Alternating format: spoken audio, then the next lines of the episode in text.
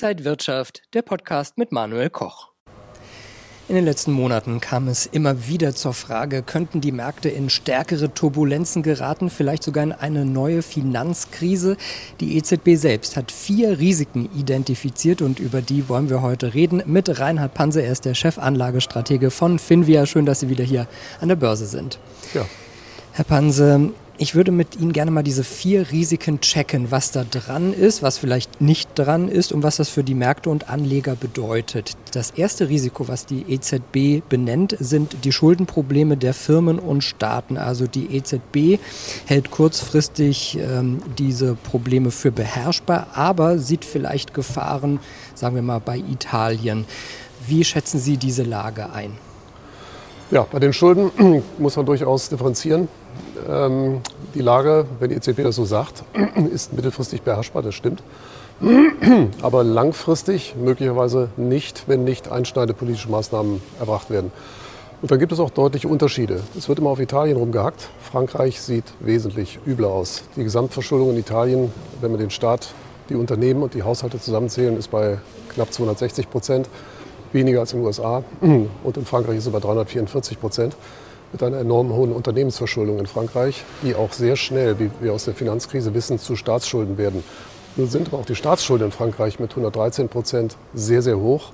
Frankreich ist ein Kandidat, der bei nachhaltig steigenden Zinsen relativ bald in Schwierigkeiten gerät und bei dem die Bevölkerung ja offensichtlich nicht bereit ist oder nur unter großen Protesten mal Sanierungsschritte in die richtige Richtung mitzutragen. Ähm, wir haben bei den Schulden gesehen, dass die Regierungen letztlich nur zurechtkommen werden, wenn sie, wie das nach dem Zweiten Weltkrieg in England oder Amerika gemacht wurde, den Zins jahrelang deutlich unter die Inflationsraten drücken. Ansonsten funktioniert es nicht. Länder wie Deutschland und Japan damals hatten sowieso dermaßen extreme Schulden nach dem verlorenen Krieg, dass sie einfach die Schulden weginflationiert haben. Da sind wir heute noch nicht. Aber wenn die Politiker nicht aufpassen, dann wird es irgendwann in 10, 20 Jahren um solche Themen gehen. Das zweite Problem, über das wir reden wollen, oder das zweite Risiko, ist Anfälligkeit der Finanzmärkte. Da sagt die EZB, dass sie Angst oder Gefahren sieht von ungeordneten Korrekturen, also vielleicht auch schwarzen Schwänen oder einer Pleite wie äh, der Credit Suisse. Äh, könnte das den Aktienmarkt und vielleicht auch in einem zweiten Schritt auch Immobilienmärkte betreffen? Also hier sehen wir sowohl bei Aktien als auch bei Immobilien deutliche Unterschiede. Zum einen ist es so, dass der amerikanische Aktienmarkt extrem hoch bewertet ist, fast so teuer wie Ende 2021 oder im Jahr 2000. Und ähm, das passt aber nicht zum Umfeld. Wir haben eine sehr stark inverse Zinsstruktur in Amerika. Der Kurzfristzins ist über 1% über dem langfristigen. Das hat in den letzten 70 Jahren normalerweise zu einer Underperformance von amerikanischen Aktien von über 25 Prozent relativ zu ihrem normalen Trendverlauf geführt. Im Bestfall war es 12 Prozent weniger, im schlechtesten 54. Auch jetzt haben wir in Amerika eine starke Investitionsstruktur. Dazu kommt aber noch, dass die Banken in dieser Situation auch schon jetzt ihre Kreditvergabebedingungen drastisch verschärfen. In Amerika 46 Prozent der Banken, die das tun. Das taucht in den letzten 70 Jahren nur auf eine solche Zahl, wenn wir uns in oder kurz vor einer Rezession befanden. Und da sind wir natürlich beim konkreten Thema. Die Rezession in Amerika wird für den Aktienmarkt kein Freudenfest werden. Also wenn die inverse Zinsstruktur ein guter Indikator für die Aktien ist, ein noch besserer ist sie für die Konjunktur und die wird mit hoher Wahrscheinlichkeit im Herbst oder im nächsten Jahr ins Minus kippen. Ähm, in Europa sieht das anders aus. Dort haben wir nur eine leicht inverse Zinsstruktur und die hat in den letzten 55 Jahren, so lange können wir das messen, an den Aktienmärkten zu keiner schlechteren Performance als im Durchschnitt geführt. In Deutschland war das genauso. Da also keine besonderen Probleme. Und die Bewertung europäischer Aktien ist weitaus tiefer als in Amerika. Wir haben etwa die doppelten Dividendenrenditen, halbe Kurs-Cashflow-Verhältnisse. Ertragserwartungen immer noch bei akzeptablen 8 bis 9 Prozent. In Amerika eher bei 1 bis 3 Prozent. Von daher also deutliche Unterschiede und äh, die Rezessionsgefahren sind in Europa auch gegeben. Wir haben die stark schrumpfende Geldmenge in Amerika wie auch hierzulande. Auch das ein Frühindikator für eine Rezession. Aber insgesamt ist die Bewertung hier so, wir werden einem Kursrutsch in Amerika nicht ganz entkommen können. Aber es wird nicht so tief gehen und es wird wohl sehr schnell wieder raufgehen. Von daher nachhaltig am Aktienmarkt sehen wir da keine Probleme. Es wird eher eine Kaufgelegenheit werden. Bei Immobilien muss man sehr differenzieren zwischen Gewerbeimmobilien. Da wird es Probleme geben, gibt es auch schon in vielen Gewerbebereichen wie etwa Hotels oder Shoppingmalls in Amerika und hierzulande. Dort sinken die Mieten, gleichzeitig steigen ihre Finanzierungskosten. Das muss viele Betreiber solcher Immobilien in Schwierigkeiten bringen. Das schlägt in Amerika dann auf die regionalen Banken durch.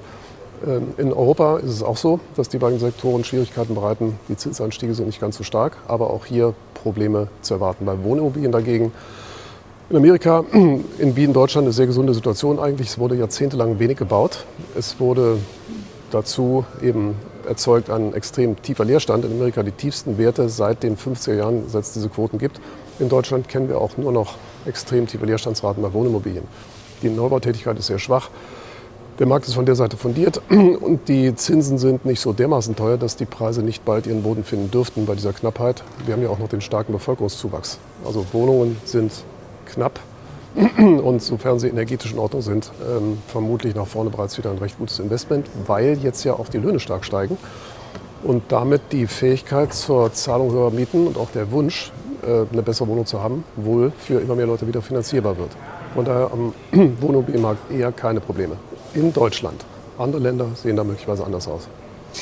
Drittes Risiko, was wir checken wollen, ist die Schwäche der Banken. Die profitieren zwar gerade auch von den steigenden Zinsen, aber die EZB sagt, wenn es zu einer Zinswende kommt, dann sind auch wieder mehr Unsicherheitsfaktoren dabei. Zum Beispiel, dass weniger Kredite vergeben werden könnten oder dass es mehr Kreditausfälle gibt. Ja, in Amerika haben wir das ja schon gesehen mit der kleinen Bankenkrise im März. Ähm, wobei da spielte tatsächlich der Zinsanstieg eine negative Rolle, weil dadurch eben Staatsanleiheportfolien an Wert verloren haben. Und einige dieser Banken mussten ihre Anleihen sogar verkaufen mit den Kursverlusten, weil sie eben Einlagenabzüge hatten. Aber ähm, in den Großbanken ist das in Amerika kein Problem. Trump hat nur für kleinere Banken die Regelwerke wieder gelockert, die nach der Finanzkrise erhoben wurden. In Europa wurden die Regelwerke gar nicht gelockert. Deswegen sehen die Zahlen heute auch wesentlich besser aus. Konkret, in Europa ist der Bestand an Anleihen in den Bankportfolien von 15 auf 10 Prozent gesunken, seit der Finanzkrise in Amerika von 10 auf 18 Prozent gestiegen. Einfach weil auch die Schulden in Amerika so stark gestiegen sind. Irgendwer muss das Zeug ja haben. Sodass also Kursverluste bei amerikanischen kleineren Banken dann eben auch stärker durchschlagen können. In Europa ist es so, sehr viel mehr Einlagen, vor allem auch in Deutschland, sind durch Einlagensicherungssysteme geschützt. Ein Einlagenran ist nicht zu sehen, auch wenig wahrscheinlich. Eine Krise des Gewerbeimmobilienmarktes wird manch eine kleinere Bank auch hier vielleicht in Schwierigkeiten bringen, wenn man da zu viel Kredite vergeben hat. Aber ein strukturelles Problem ist hauptsächlich im Regionalbankensystem in Amerika gegeben, in Europa insgesamt eher nicht. Risiko Nummer vier sind dann neben Banken weitere Finanzakteure. Das können Versicherer sein, Pensionsfonds, Investmentfonds und die EZB weist in diesem Zusammenhang auf Kreditrisiken hin. Ja, die werden auch kommen. Also wenn eine Rezession tatsächlich eintreten sollte, dann wissen wir seit über 100 Jahren, dass in Zeiten der Rezession die Renditeaufschläge von Unternehmensanleihen zu Staatsanleihen deutlich nach oben schießen. Und viele Versicherungen und Personenkasten dürften das gemacht haben, was sie immer machen, nach dem Motto, was interessiert mich der Zinsrückgang, ich kaufe immer 4%er. Das Dumme ist, dass man halt bei sehr tiefen Zinsen dann nur noch sehr schlechte Bonitäten kaufen kann. Und diese werden in der nächsten Rezession deutliche Kurs Kursverluste erleben. Das mag schon manch einen dieser Investoren treffen, aber die haben anders als Banken kein Problem, dass ihre Kunden massenhaft ihre Einlagen kündigen und das alles sofort verkauft werden muss. Von daher glaube ich nicht, dass es da zu großen Schwierigkeiten kommt, wenn Pensionskassen wie in England im letzten Herbst mit Derivaten spekulieren, auf Zinssenkungen sich schützen wollen und das geht schief, ja, dann mag es hier und da einzelne Probleme geben. Aber ein flächendeckendes Problem ist angesichts der deutlich besseren Kapitalausstattung europäischer Banken nicht zu erwarten. Auch ganz konkret, die Kernkapitalzahlen sind in Amerika von ähm, 11,5 auf 13,7 gestiegen. Moderat, aber immerhin. Aber in Italien von 8,5 auf über 16, in Frankreich von 10,5 auf 16,5, in Deutschland von knapp 11 auf 16,4. Also eine massiv bessere Bilanzausstattung, Eigenkapitalausstattung als früher. Von daher flächendeckend auf der Bankenseite kein Problem. Und ähm, bei den, diesen Fonds, um die es da geht, da gibt es auch einen Bereich in Deutschland, die offenen Immobilienfonds, die könnten davon auch betroffen sein. Aber auch hier, die Anleger können nicht panikartig aussteigen und vor allem diese Fonds arbeiten auch wenig mit Krediten. Sodass also da so ein finanzkrisenähnlicher Teufelskreisverlauf nicht zu sehen ist. Bei den Private Debt Fonds, die teilweise die Kredite vergeben heutzutage statt der Banken, ist es auch so, dass die meistens mit Eigenkapital arbeiten. Die Verluste werden meistens die vermögenden äh, Fondsanteilseigner vermögende Privatpersonen oder institutionelle Anleger tragen müssen. Aber das zieht keinen flächendeckenden Zusammenbruch des Finanzsystems nach sich. Jetzt haben wir sehr viele Details von Ihnen gehört. Sehen Sie denn unter dem Strich mehr Risiken oder mehr Chancen? Also ganz klar differenziert, kurzfristig eher mehr Risiken. Und wenn, dann in Einzelbereichen im Bankensystem oder am Aktienmarkt in Amerika mehr Risiken. Auf mittlere Sicht sind die Chancen relativ groß, weil die Zentralbanken fangen jetzt schon an zu erkennen, dass sie vielleicht sogar etwas übertrieben haben. Die EZB ist noch nicht so weit. Die amerikanische Zentralbank sieht das schon. Und äh, sobald der Zins wieder ins Rutschen gerät, dürfte sehr schnell ein Kursrutsch am Aktienmarkt auch wieder beendet werden. Denn die Zinsen sind nach wie vor nicht attraktiv, vor allem in Europa nicht. Wer aus europäischen Aktien aussteigt, gibt langfristige Ertragserwartungen von 8 bis 9 Prozent auf um sich dann einen Zins von 2 oder 3 Prozent einzukaufen. In Amerika ist das anders. Da sind die zehnjährigen Treasuries bei 3,7. Die Ertragserwartungen beim Aktienmarkt liegen für die nächsten zehn Jahre deutlich drunter. Also von daher könnte ein Amerikaner tatsächlich ohne große Probleme mal aus Aktien rausgehen und einfach mal gucken. Und dann, wenn es geknallt hat, steigt er halt wieder ein. Aber wenn man auf ein paar Jahre schaut, wird man mit den meisten Teilbereichen des Aktienmarktes, auch im Immobilienbereich, deutlich positive Erträge auch oberhalb der Inflationsraten erzielen können. Das, daran hat sich nichts geändert. Ich stelle Ihnen die Frage fast jedes Mal, aber wie sollten sich Anleger dann jetzt positionieren? Also wir haben gegenüber nach unserem letzten Gespräch die Aktienquoten noch mal etwas verringert. Nicht, weil sie mich pessimistisch gemacht haben, sondern weil die Zahlen einfach bei amerikanischen Aktien noch mal sehr deutlich ungünstiger geworden sind.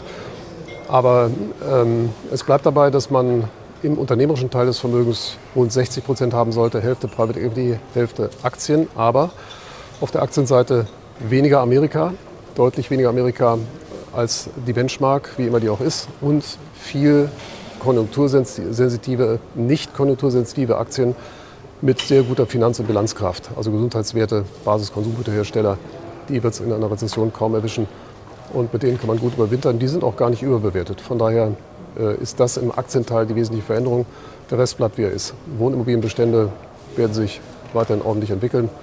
Und ähm, ein gewisser Anteil in Gold macht absolut Sinn. Auf der Anleihenseite würden wir erneut äh, wieder einen starken Fokus auf inflationsgeschützte Anleihen legen, wenn man denn Anleihen haben möchte und Cash, weil die inflationsgesicherten Anleihen immer noch von einer Inflationserwartung von 2% ausgehen.